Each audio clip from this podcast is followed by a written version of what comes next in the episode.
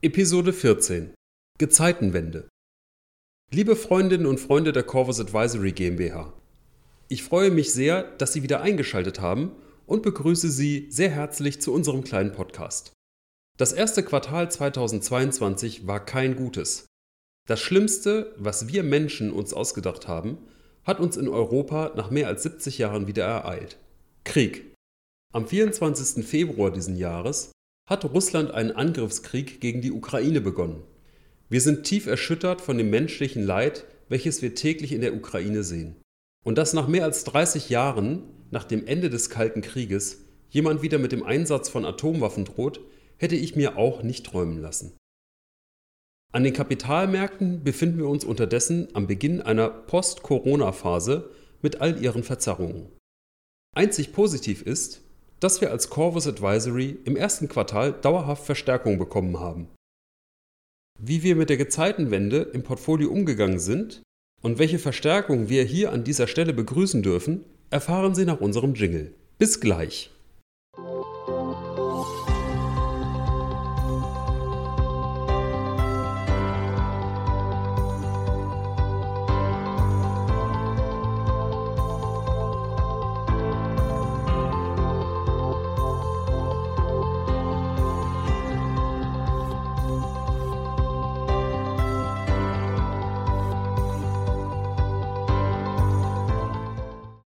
Da sind wir wieder. Jetzt möchte ich das Wort an einen neuen Teilnehmer in unserem Podcast übergeben. Liebe Hörerinnen und Hörer des CA Familienstrategie Podcasts. Mein Name ist Carsten Stur und ich bin nun seit etwas über zwei Jahren Teil des Corvus Advisory Teams. Normalerweise arbeite ich als Investment Analyst zusammen mit Raphael, aber wie es der Zufall wollte, habe ich mich in den letzten Monaten neben Research für den Podcast auch um den Schnitt und die Bearbeitung der Folgen gekümmert. Umso mehr freue ich mich darauf, Sie in dieser Folge durch die Entwicklung des ersten Quartals zu führen. Was waren die Themen des ersten Quartals? Das erste Quartal begann mit Äußerungen der US-amerikanischen Notenbank über eine stärkere Straffung der Geldpolitik als bis dato von den meisten Marktteilnehmern erwartet. Nachdem gegen Ende 2021 mit zwei bzw. drei Zinserhöhungen gerechnet wurde, waren es im Januar bereits vier bis fünf. Ziel der Notenbank ist es, die hohe Inflation zu bändigen, die in den USA im Januar auf 7% sprang und damit den höchsten Wert seit 40 Jahren darstellt. Der Ausblick auf höhere Zinsen schickte die Aktienmärkte auf Talfahrt und ließ die Zinsen für US-Staatsanleihen sprunghaft steigen. Vor allem hochbewertete Technologietitel, die in den letzten Jahren stark performen konnten, mussten aufgrund der Anpassung in den Bewertungsmodellen den steigenden Zinsen Tribut zollen. Auch diesseits des Atlantiks ist die Inflation ein bestimmendes Thema. Diese stieg im Laufe des ersten Quartals auf über 7% in der Eurozone, die höchste seit Einführung der Währung. Die Europäische Zentralbank reagierte nicht unmittelbar, plane aber für die zweite Jahreshälfte zunächst das Ankaufsprogramm für Anleihen auslaufen zu lassen. Das zweite wichtige Thema ist der angesprochene Krieg in der Ukraine. Als Reaktion der westlichen Industriestaaten folgten harte Sanktionen gegenüber Russland.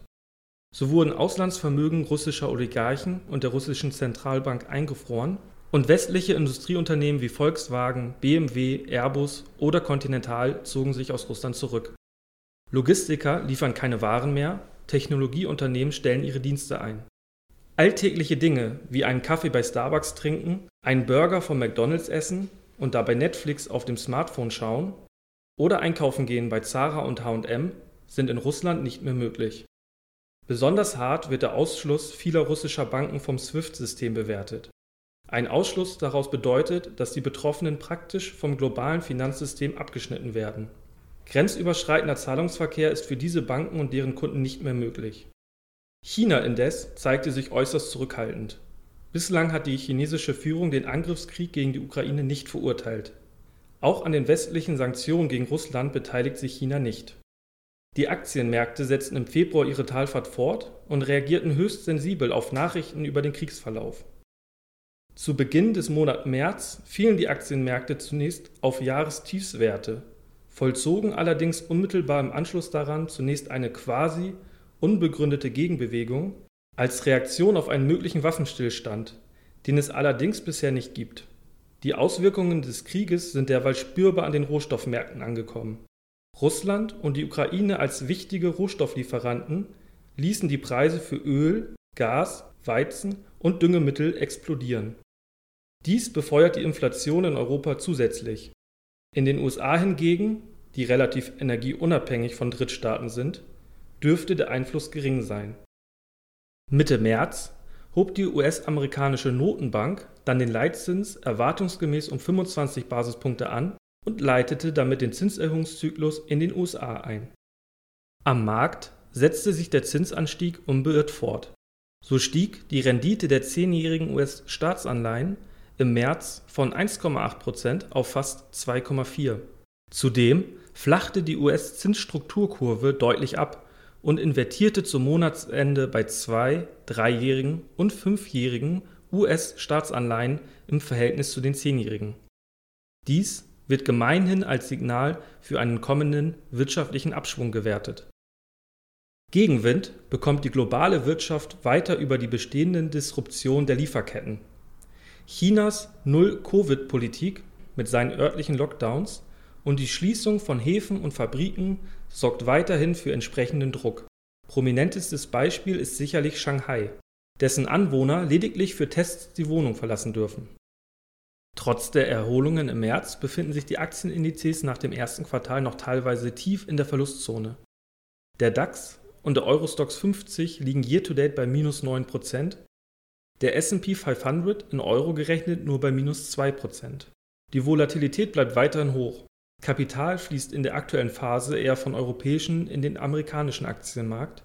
Besonders defensivere Branchen konnten davon profitieren. Dies und die Zinspolitik stärken den US-Dollar. Auch Gold wurde seinem Ruf als sicherer Hafen in unsicheren Zeiten gerecht und konnte im ersten Quartal um 10% zulegen.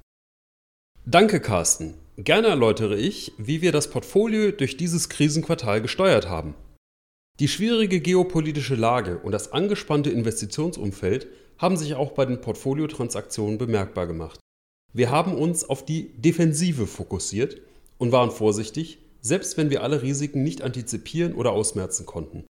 Daneben stand die antizyklische Steuerung der Risikoquote besonders in unserem Fokus. Zu Beginn des Monats Januar haben wir auf der Aktienseite die Sektoren Energie, Finanzdienstleistungen und Industrie punktuell ausgebaut und so die Dividendenrendite im Portfolio erhöht. Im Gegenzug wurden Gewinne in Automobilwerten realisiert und Technologieaktien reduziert. Auf das gestiegene Zinsniveau und den absehbaren Zinserhöhungszyklus haben wir reagiert und die Laufzeitenstruktur der Anleihen deutlich verkürzt. Zudem haben wir wieder eine Goldposition aufgebaut, um dem Szenario einer dauerhaft erhöhten Inflation entgegenzuwirken. Im Februar, nach Kriegsbeginn in der Ukraine, haben wir zum Monatsende einen Teil unserer Portfolioabsicherung aufgelöst, da die Absicherung im Geld war und ihren Zweck erfüllt hatte. Die Absicherung hatten wir vorausschauend bereits Ende des Jahres 2021 aufgebaut. Das eingesetzte Kapital wurde realisiert, die Kursgewinne blieben erhalten. Das Portfolio blieb aber teilweise abgesichert. Im März haben wir weiter sehr punktuell und vorsichtig auf die Bewegung des Marktes reagiert. Zu Beginn des Monats haben wir durch die weitere Auflösung der Absicherung das Risiko im Fonds weiter gezielt erhöht. Nach einer Zwischenerholung an den Aktienmärkten in der zweiten Monatshälfte haben wir durch Gewinnrealisierungen, neue Absicherungspositionen und das Schreiben von Short-Call-Optionen die Risikoquote wieder deutlich reduziert. Bei der Optionsstrategie konnten wir über das gesamte Quartal hinweg durch das gestiegene Volatilitätsniveau attraktive Prämieneinnahmen generieren. Unser Ziel monatlicher Zusatzerträge haben wir durchweg übertroffen. Zudem konnten wir bei neuen Optionspositionen durch die höhere Volatilität attraktive Renditen bei vergleichsweise hohen Abständen zu den Ausübungskursen erzielen. Und zu welcher Performance hat uns diese Vorgehensweise geführt, Carsten? Die Performance des CA Familienstrategiefonds liegt zum Ende des ersten Quartals bei minus 1,2 Prozent. An der Markterholung konnte der Fonds gut partizipieren. Wir sind mit der Entwicklung in diesem äußerst volatilen Marktumfeld durchaus zufrieden. Bitte beachten Sie allerdings, dass die vergangene Performance kein verlässlicher Indikator für die zukünftige Entwicklung darstellt. Dasselbe gilt für unseren Ausblick für die kommenden Wochen und Monate. Wie geht es weiter, werden Sie sich sicherlich fragen. Bitte beachten Sie hier, dass dieser Ausblick auf positiven wie negativen Marktszenarien beruht und sich in der Zukunft als unzutreffend erweisen kann. Der Verlauf des Ukraine-Kriegs ist weiter völlig offen. Je länger er andauert, desto mehr werden die politischen und ökonomischen Verwerfungen sichtbar, die er in Europa erzeugt. Viele Ergebnisse des Krieges dürften aber noch nicht bei uns angekommen sein. Sicher ist nur, dass er die politische, wirtschaftliche und vor allem energetische Landkarte in Europa neu bestimmen wird. Neben den hohen Energiepreisen hat der Konflikt auch auf die Nahrungsmittelpreise einen erheblichen Einfluss, da es sich bei der Ukraine und Russland um zwei der größten Weizenproduzenten der Welt handelt. Dies wird die Inflation in Europa weiter antreiben. Ob die EZB auf diese Situation mit Zinserhöhungen reagieren kann, bleibt abzuwarten, da es sich um exogene Faktoren handelt. Der Umbau der europäischen Energie- und Nahrungsmittelversorgung wird Jahre dauern. Sicher werden wir auch das ein oder andere hiesige Geschäftsmodell in Frage stellen müssen, da uns günstige Energie fehlen wird. In Nordamerika sieht die Lage zumindest in puncto Energie etwas anders aus, da die Vereinigten Staaten quasi energieautark sind. Trotz der dort ebenfalls erstarkten Inflation sollte dies zumindest mittelfristig ein strategischer Vorteil für die US-amerikanische Wirtschaft sein. Die dortige Inflation hat zudem noch andere Gründe als in Europa. In den USA trifft die expansive Fiskalpolitik der US-Regierung aus dem vergangenen Jahr auf einen sehr robusten Arbeitsmarkt. In diesem können bereits die ersten Zweitrundeneffekte bei Lohnsteigerungen ausgemacht werden. Hinzu kommt, dass die Null-Covid-Strategie der chinesischen Regierung, die zu empfindlichen Lockdowns und weiteren Verzögerungen in den Lieferketten führt, in den USA durch deren starken Import aus Asien zusätzlich die Preise treibt. Gegen diese Entwicklung hat die Fed mit Zinserhöhungen ein teilweise wirksames Mittel zur Bekämpfung der Inflation.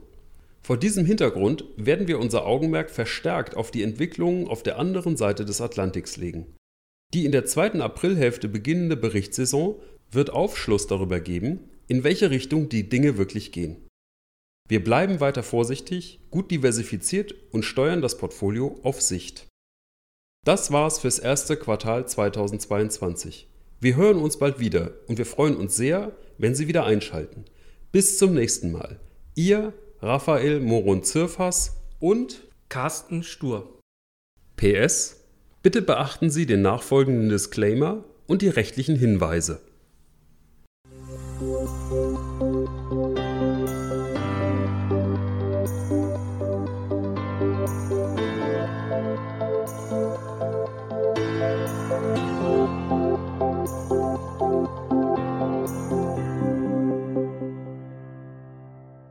Es folgt der Disclaimer.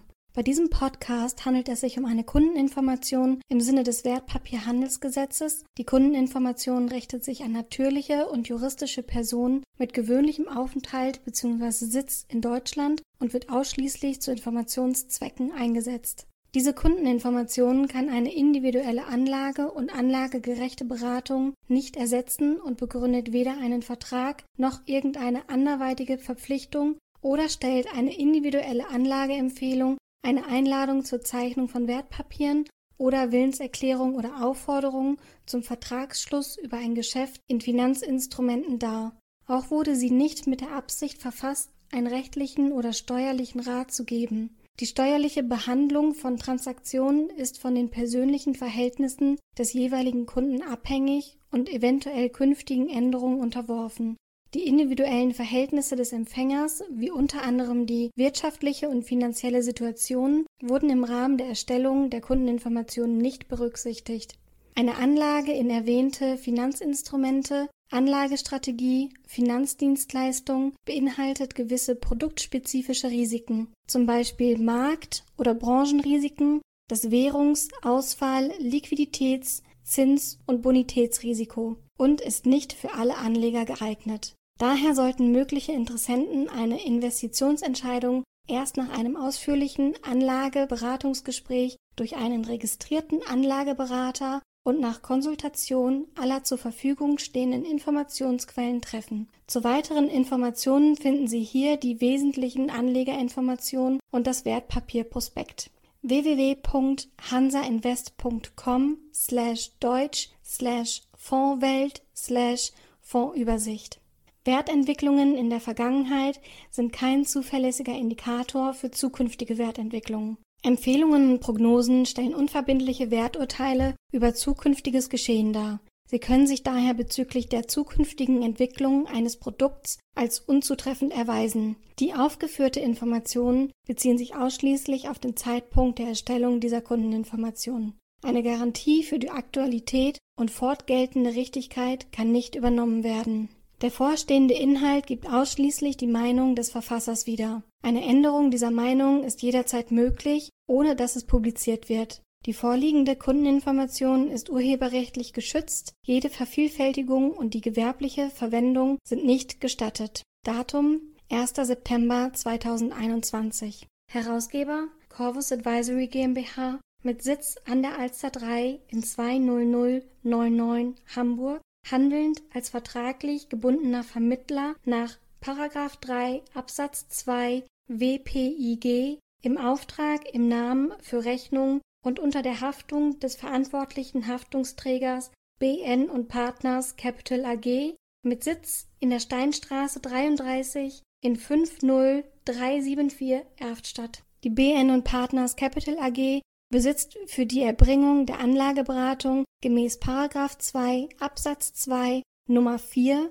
WPIG und der Anlagevermittlung gemäß 2 Absatz 2 Nummer 3 WPIG eine entsprechende Erlaubnis der Bundesanstalt für Finanzdienstleistungsaufsicht gemäß 15 WPIG